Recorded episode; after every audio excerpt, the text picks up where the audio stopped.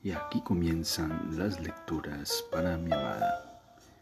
Bienvenida a este espacio donde haremos una lectura de la escritora brasileña Clarice Lispector.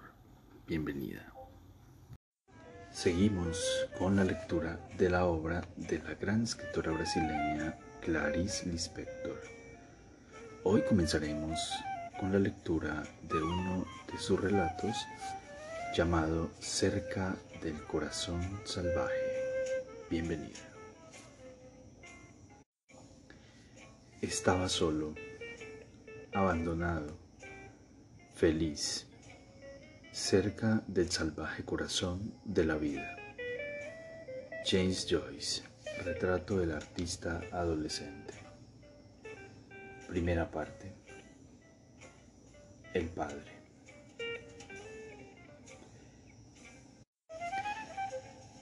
La máquina de papá hacía tac, tac, tac, tac, tac. El reloj sonó con un tinteneo callado. El silencio se arrastraba. El guardarropa decía, ¿qué? Ropa, ropa, ropa. No, no. Entre el reloj, la máquina y el silencio había un oído a la escucha. Una oreja grande, color rosa, muerta. Los tres sonidos estaban ligados por la luz del día, por el crujir de las hojas de los árboles que rozaban unas contra otras radiantes. Apoyando la cabeza en la vidriera brillante y fría, miraba hacia el patio del vecino hacia el gran mundo de las gallinas que no sabían que iban a morir. Y podía sentir, como si estuviera muy cerca de su nariz, la tierra caliente, prieta, perfumada y seca, donde muy bien sabía, muy bien sabía que una u otra lombriz de tierra se estaba desperezando antes de ser comida por la gallina que las personas se iban a comer. Hubo un momento grande parado, sin nada dentro. Dilató los ojos, esperó. No pasó nada, blanco, pero de repente, con un estremecimiento, le dieron cuerda al día y todo empezó de nuevo a funcionar. El tecleteo de la máquina, el puro de papá humeando, el silencio, las hojitas, los pollos pelados, la luz, las cosas reviviendo llenas de prisa como una tetera a punto de hervir. Solo faltaba el tintineo del reloj que adornaba tanto. Cerró los ojos, fingió escucharlo y al son de aquella música inexistente y rimada se alzó sobre la punta de los pies. Dio tres pasos de danza muy leves, alados. Entonces, súbitamente miró todo con disgusto como si hubiera comido demasiado de aquella mezcolanza. Uy, uy, uy. Gimió bajito cansada y después pensó, ¿qué va a ocurrir ahora, ahora, ahora? Y siempre, en la gotita de tiempo siguiente, nada pasaba si ella continuaba esperando lo que iba a pasar. ¿Comprende? Apartó aquel difícil pensamiento distrayéndose con un movimiento de su pie descalzo en el suelo de madera polvoriento. Restregó el pie mirando de sus layos hacia su padre, esperando su mirada impaciente y nerviosa. Pero nada vino, sin embargo, nada. Resulta difícil aspirar a las personas como el aspirador de polvo. Papá, he inventado una poesía. ¿Cómo se llama? El sol y yo. Y sin esperar mucho recitó. Las gallinas que están en el corral ya se han comido de lombrices, pero yo no lo he visto. Así ah, que es lo que tú y el sol tenéis que ver con la poesía. Lo miró un momento. Él no había comprendido. El sol está encima de las lombrices, papá, y yo hice la poesía y no vi las lombrices. Puedo inventar otra cosa, otra ahora mismo. Oh sol, ven a jugar conmigo. y otra más larga. Vi una nube pequeña, pero la pobre lombriz creo que no la vio. Son muy bonitas, pequeña, muy bonitas. ¿Cómo consigues hacer unas poesías tan bonitas? No es nada fácil, solo hay que ir diciéndolas.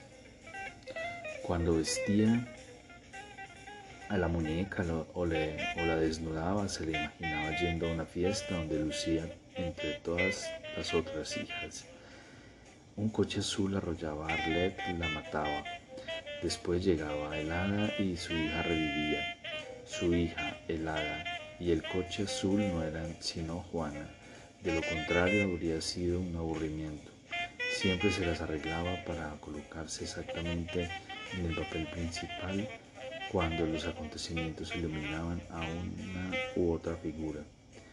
Actuaba seria, callada, con los brazos rígidos a lo largo del cuerpo. No necesitaba acercarse a Arlette para jugar con ella. Poseía las cosas incluso desde lejos. Empezó a divertirse con los papelotes. Los miraba un momento y cada papel era un alumno. Juana era la profesora. Uno de ellos era bueno y el otro malo. Sí, sí, ¿y qué más? ¿Y ahora qué? Nunca ocurría nada si ella... Bueno, una vez inventó un hombrecillo del tamaño del dedo índice, con pantalones largos y corbata de pajarita. Lo llevaba en la mochila de ir al colegio. El hombrecillo era una perla, una perla de corbata. Tenía la voz gruesa y decía que desde dentro de la mochila, Su Majestad Doña Juana, podéis escuchar un minuto, podéis interrumpir vuestro continuo trabajo solo por un minuto. E inmediatamente decía, soy vuestro siervo, princesa, mandad y yo obedeceré. Papá, ¿qué puedo hacer? Vete a estudiar, ya he estudiado. Vete a jugar, ya he jugado. Entonces cállate y no molestes. Dio una carrerita y se paró, mirando sin curiosidad las paredes y el techo que rodaban y se desmoronaban. Anduvo de puntillas pisando las tablas oscuras. Cerró los ojos y empezó a andar con las manos extendidas hasta encontrar un mueble. Entre ella y los objetos había siempre alguna cosa, pero cuando cogía aquella cosa con la mano como si fuera una mosca y después la miraba, tomando grandes precauciones para que no se escapase, encontraba solo su propia mano, rosa y decepcionada. Ya lo sé, es el aire, el aire, pero no servía de nada aquello, nada explicaba. Ese era uno de sus secretos. Nunca se permitiría contarle a nadie, ni siquiera a papá, que no conseguía nunca agarrar aquella cosa. Lo que de verdad más le interesaba no lo podía contar. Solo decía tonterías cuando hablaban con las personas. Cuando le contaba, por ejemplo, algunos secretos a Rute. Luego lo odiaba. Lo mejor era callar. Otra cosa. Si tenía algún dolor y mientras le dolía miraba las agujas del reloj, veía entonces que los minutos que contaba el reloj iban pasando, pero el dolor seguía doliendo.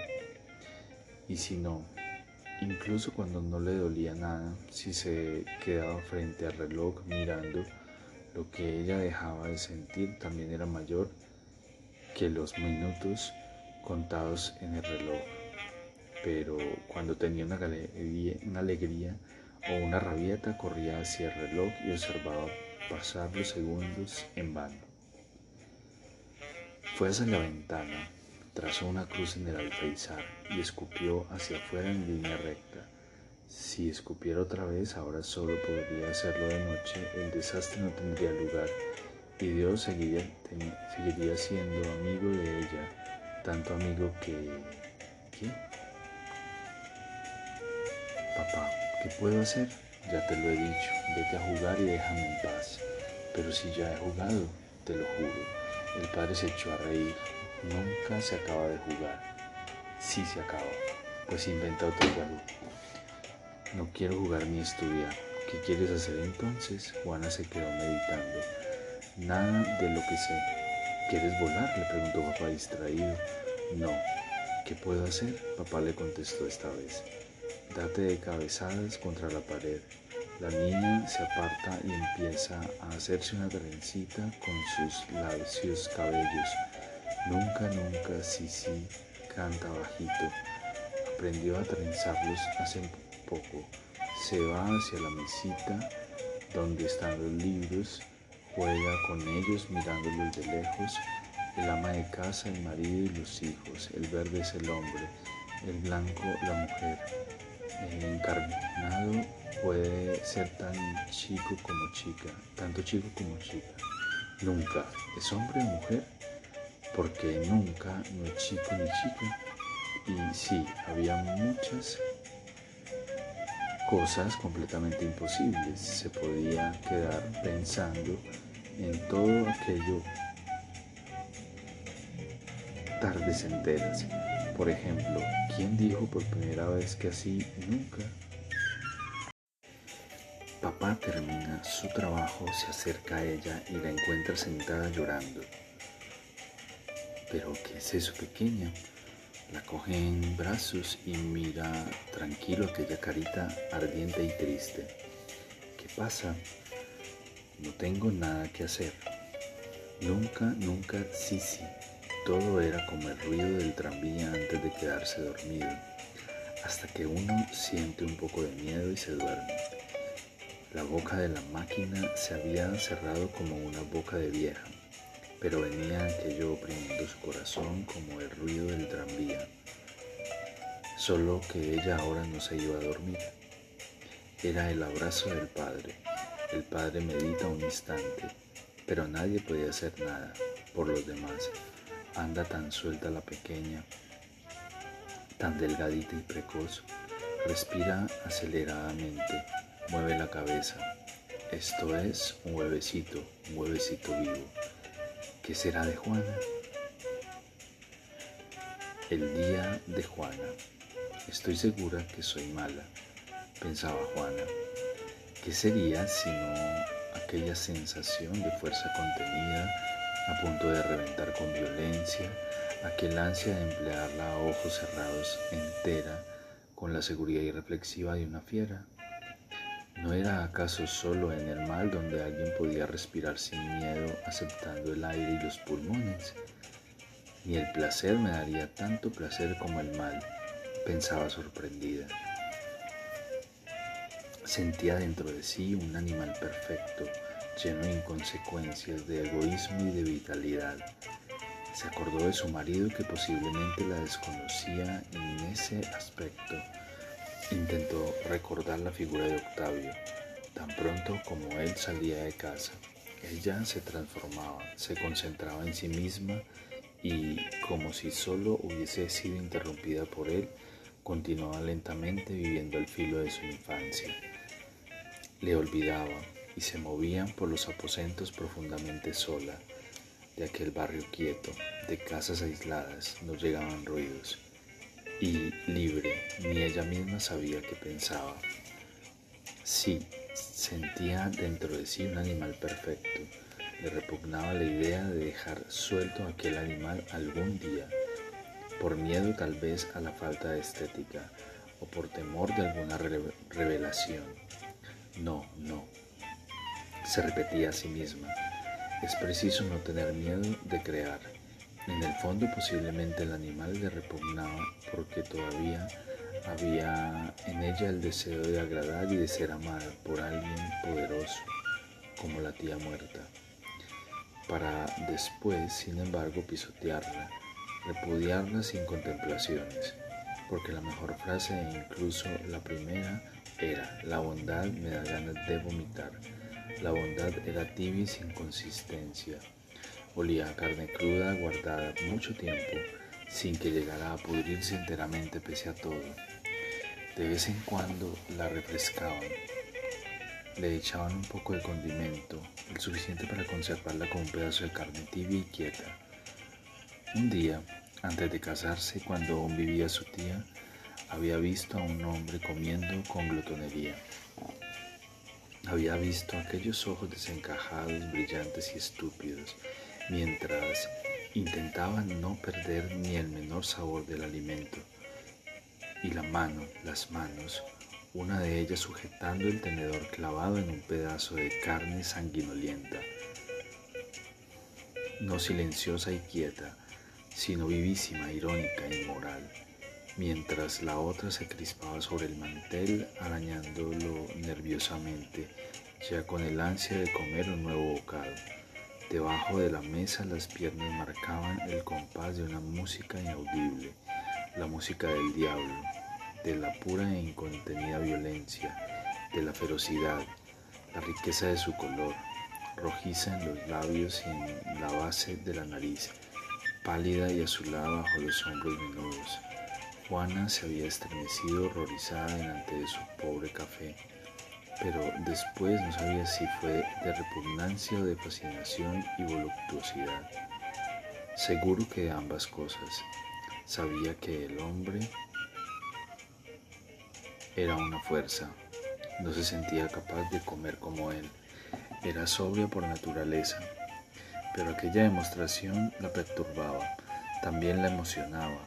Leer las terribles historias de los dramas donde la maldad era fría e intensa como un baño de hielo.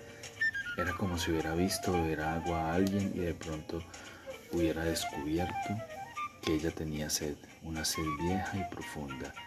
Tal vez fuera solo falta de vida estaba viviendo menos de lo que podía y su sed tal vez pedía inundaciones tal vez solo unos sorbos.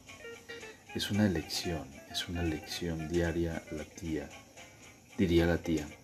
Nunca hay que adelantarse, nunca hay que robar antes de saber si lo que quieres robar existe en alguna parte honestamente reservado por ti o no.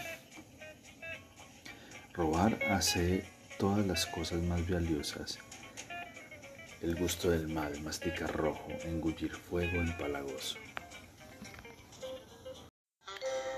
Y aquí terminan las lecturas para mi amada. Espero este episodio haya sido de tu agrado. Te amo, te amo con todo mi ser y todo mi corazón.